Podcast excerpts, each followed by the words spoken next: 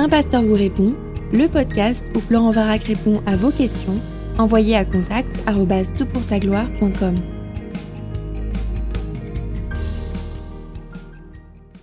La question est posée. Bonjour pasteur, je suis un jeune du renouveau charismatique catholique vivant au Sénégal, Afrique de l'Ouest. Je discutais avec des amis sur l'interprétation de ce verset, 1 Corinthiens 5.5, qu'un tel homme soit livré à Satan pour la destruction de la chair, afin que l'esprit soit sauvé au jour du Seigneur Jésus. le problème, c'est qu'on se demande ce que ça peut bien signifier.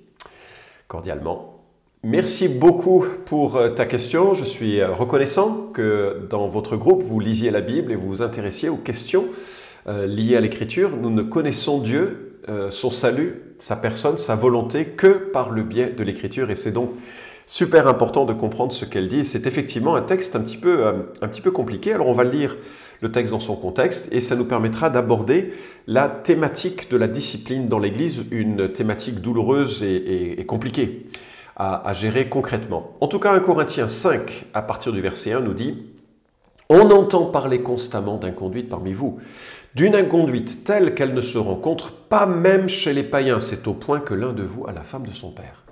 Et vous êtes enflé d'orgueil, et vous n'avez pas plutôt pris le deuil, afin que celui qui a commis cet acte soit ôté du milieu de vous. Pour moi, absent de corps, mais présent d'esprit, j'ai déjà jugé comme si j'étais présent, l'auteur d'une telle action. Car, au nom du Seigneur Jésus, vous et mon esprit, nous nous sommes assemblés avec la puissance de notre Seigneur Jésus, qu'un tel homme soit livré à Satan pour la destruction de la chair, afin que l'esprit soit sauvé au jour du Seigneur Jésus. Fin de la lecture. Et euh, je voudrais faire quelques remarques là-dessus. On est devant l'une des églises les pires du Nouveau Testament rivalité, immoralité, jalousie, matu-vu, égoïsme, manque de considération à l'égard des pauvres et des faibles, rejet de l'autorité apostolique de Paul, confusion entre manifestations spirituelles païennes et légitimes, bref, c'est un désordre incroyable, indescriptible souvent, et l'indécence morale de la ville de Corinthe, connue dans le monde entier, corinthianisé, c'était euh, un synonyme de fornication, euh, d'immoralité sexuelle, donc la ville était très connue pour sa promiscuité, eh bien la manière de vivre du monde avait pénétré l'Église et c'est au point que dans cette Église, il y avait un homme qui couchait avec la femme de son père. Et alors, voilà ce que en dit Henri Briand dans son commentaire sur euh, un Corinthien. L'immoralité que Paul dénonce n'est pas un acte fugitif, mais une situation qui persiste. Par son utilisation du verbe au présent, il a la femme de son père, il décrit une relation que l'homme entretient avec sa belle-mère ouvertement, d'une manière permanente, et sans doute avec une certaine arrogance. Cette pratique était scandaleuse. Dieu l'avait condamnée dans la loi, Lévitique 18, 7 à 8, et même la moralité laxiste de l'époque la trouvait inacceptable. Rien n'est dit ici concernant le père de cet homme. Certains commentateurs, en considération de ce que Paul écrit dans 2 Corinthiens 7.12, pensent que le père faisait partie de l'Église, mais n'est pas du tout sûr qu'il s'agisse de la même personne dans les deux textes. En toute probabilité, la femme n'était pas une chrétienne, car Paul ne la mentionne pas dans sa consigne d'exclusion. Fin de citation. Et en fait, c'est super triste euh, qu'il y ait un tel comportement, mais il y a quelque chose qui se cumule cette problématique, c'est que l'Église ne dit rien, elle est même assez fière de cela. Pourquoi? Peut-être au nom de la tolérance, peut-être au nom de la grâce, peut-être au nom de la non-ingérence, je ne sais pas. Mais il y a une certaine posture en disant Ouais, ouais, c'est comme ça qu'on vit chez nous. Et Paul, il, reprend très fortement. Alors il faut voir que l'autorité de Paul en tant qu'apôtre de Jésus-Christ est unique. Hein. Nous sommes édifiés sur le fondement des apôtres et des prophètes, nous dit Éphésiens 2.20, et de tels hommes avaient une autorité que personne aujourd'hui ne peut avoir. Mais en tout cas, euh, Paul est très, euh, euh, est très solennel dans, son, dans son propos. Alors qu'est-ce que ça veut dire? Mais je crois que pour comprendre ce que ça veut dire, il faut comprendre l'essence de ce que l'on appelle justement la discipline de l'Église, et c'est quelque chose que le Seigneur Jésus institue en Matthieu chapitre 18. Nous sommes là dans l'un des grands discours de l'évangile de Matthieu, il y en a cinq, et dans ce discours, nous avons un enseignement sur ce qu'est l'Église, la communauté que Jésus veut bâtir. C'est là où nous trouvons pour la deuxième fois Dans le livre de l'évangile de Matthieu, le mot église, la première c'était en Matthieu 16, je bâtirai mon église, dit Jésus, et en Matthieu 18, nous avons là euh, une description de comment on intègre cette communauté. Les premiers versets parlent de la conversion d'un enfant et comment on vit dans cette communauté. Et au milieu de ce discours de Matthieu 18, nous avons ce texte euh, qui commence au verset 15 et je lis. Si ton frère a péché, va et reprends-le seul à seul. S'il t'écoute, tu as gagné ton frère.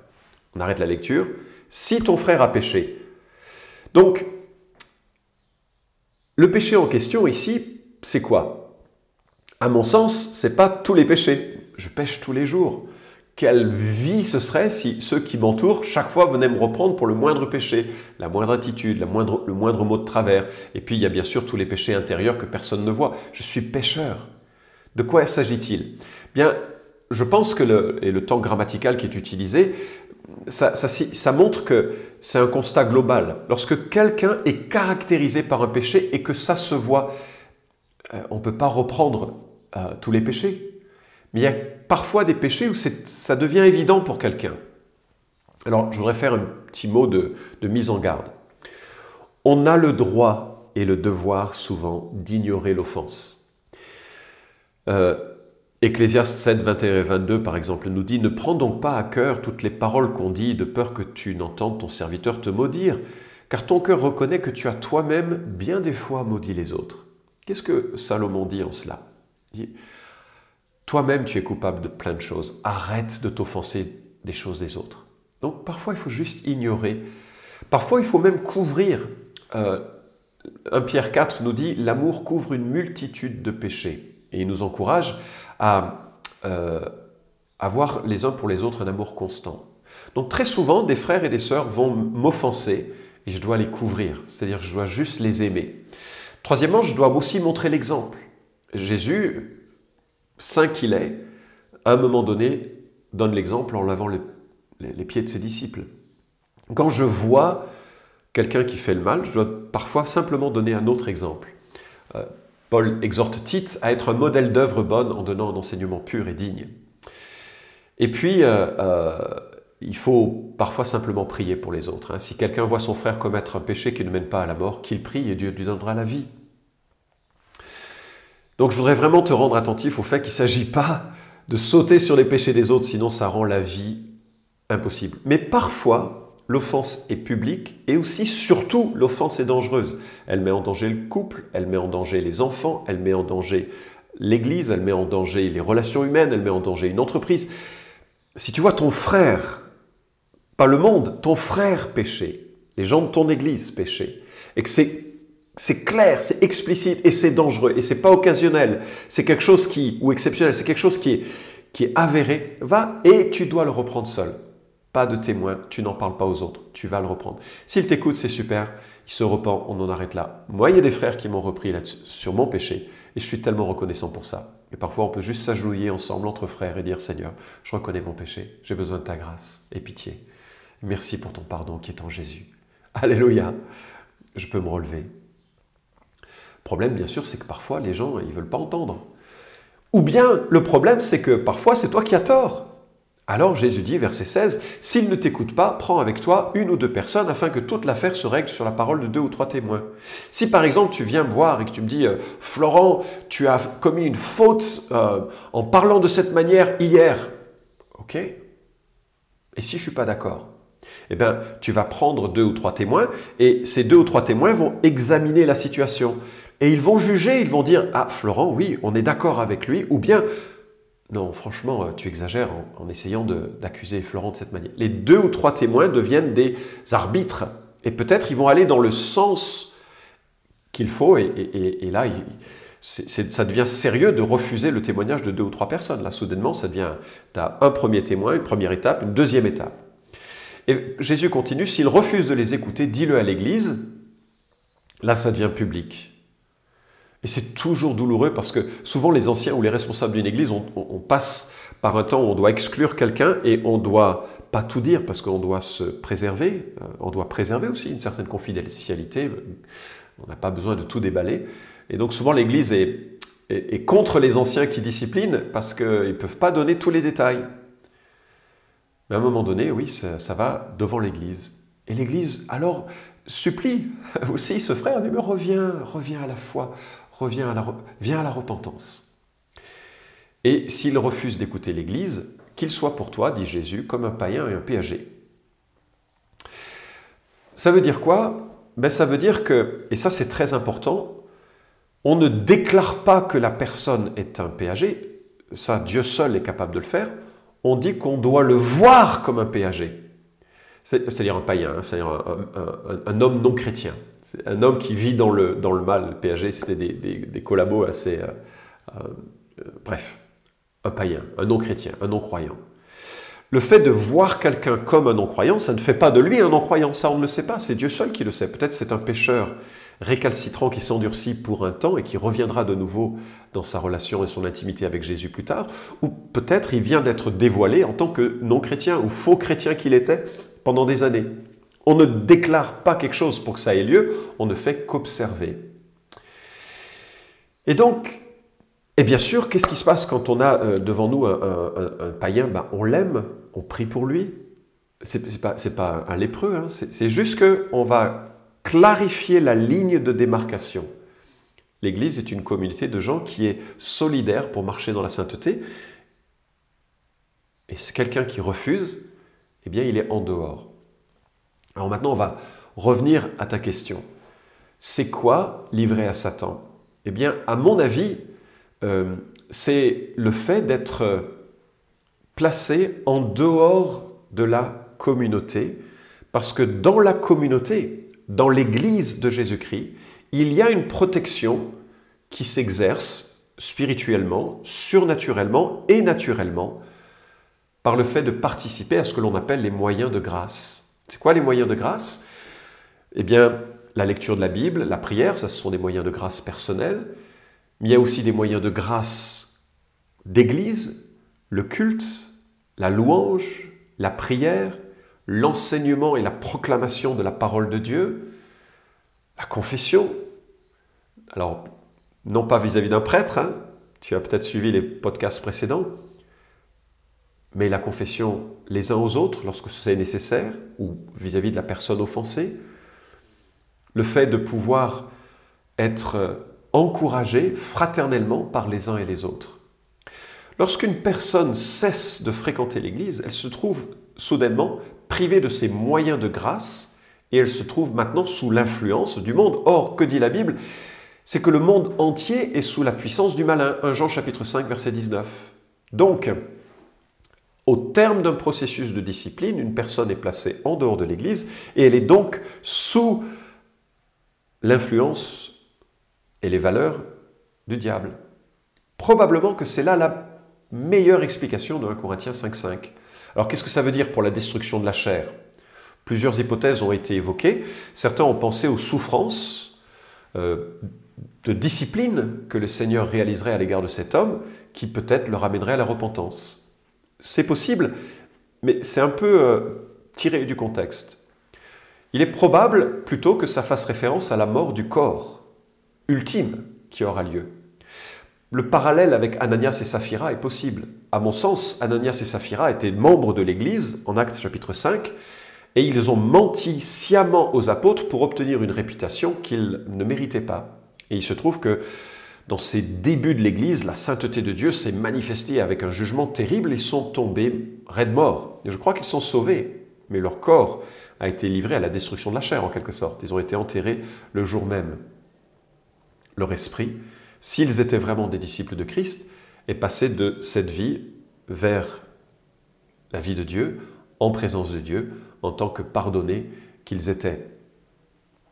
Donc il est probable qu'il s'agit là d'une situation de discipline d'Église qui soit ensuite suivie d'une discipline surnaturelle de Dieu qui peut-être au fil des temps va faire peser sur cet homme euh, la maladie, la souffrance, euh, et peut-être même la mort, son corps sera détruit, mais son esprit sera sauvé.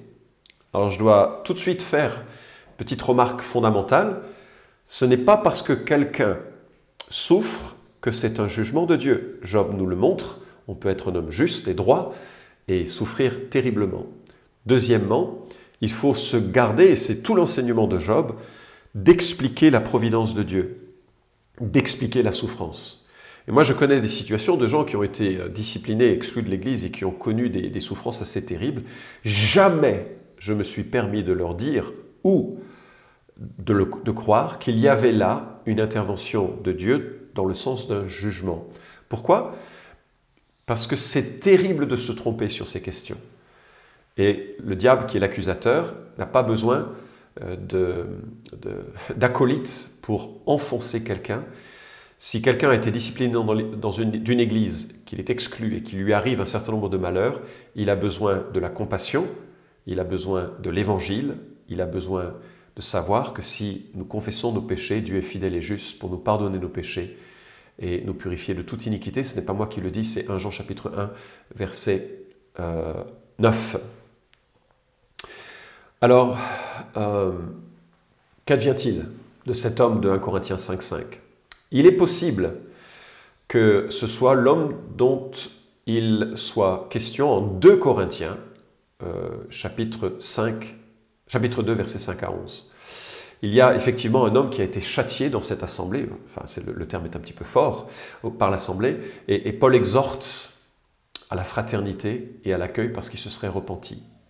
Mais on ne sait pas si ce sont les deux, euh, les deux mêmes personnes. Le principe, en tout cas, reste le même, nous dit Henri Briand, s'il faut pouvoir prendre des mesures pour désavouer le péché, il faut aussi savoir quand le châtiment infligé suffit, faute de quoi on donne la victoire à Satan, de Corinthiens 2, 11, fin de citation.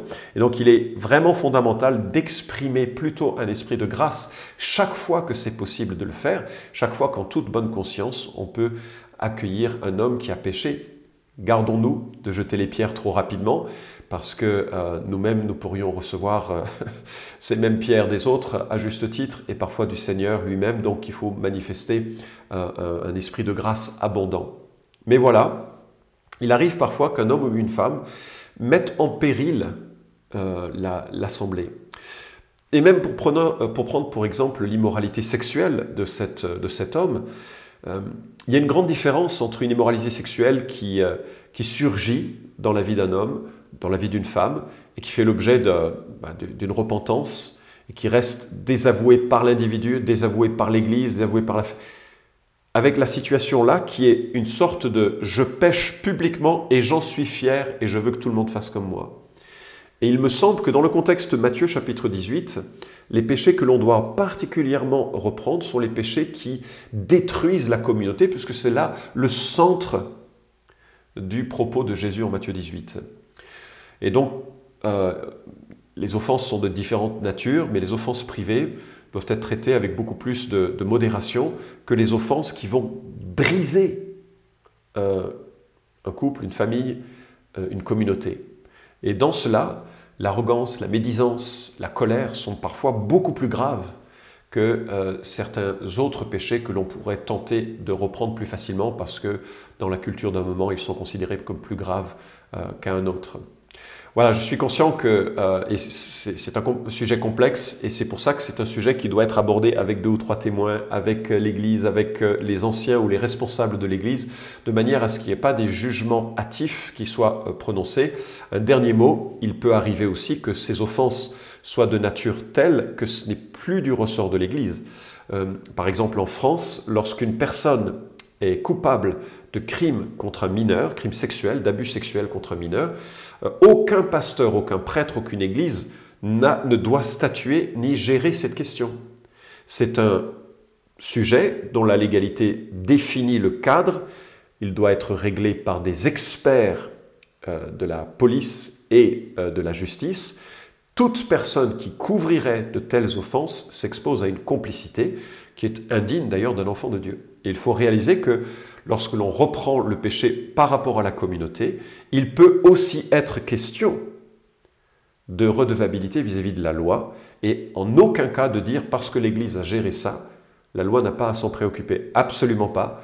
Nous gérons le domaine de l'Église et l'État a ses prérogatives et dans certains cas doit intervenir par une procédure, une procédure judiciaire et parfois nous pouvons être amenés à aller dans la direction d'une dénonciation ou d'une information à ce sujet. Waouh Beaucoup de choses ont été dites dans ce podcast. En tout cas, j'espère que ça t'est clair. Et puis, euh, continue bien de, de lire l'Écriture et de découvrir tous les trésors du salut qui est en Jésus-Christ. Vous pouvez suivre cette chronique hebdomadaire Un pasteur vous répond sur SoundCloud, iTunes et Stitcher. Retrouvez les questions déjà traitées sur toutpoursagloire.com. Si vous aimez ce podcast, merci de le partager sur les réseaux sociaux et de laisser une note sur iTunes. À la semaine prochaine!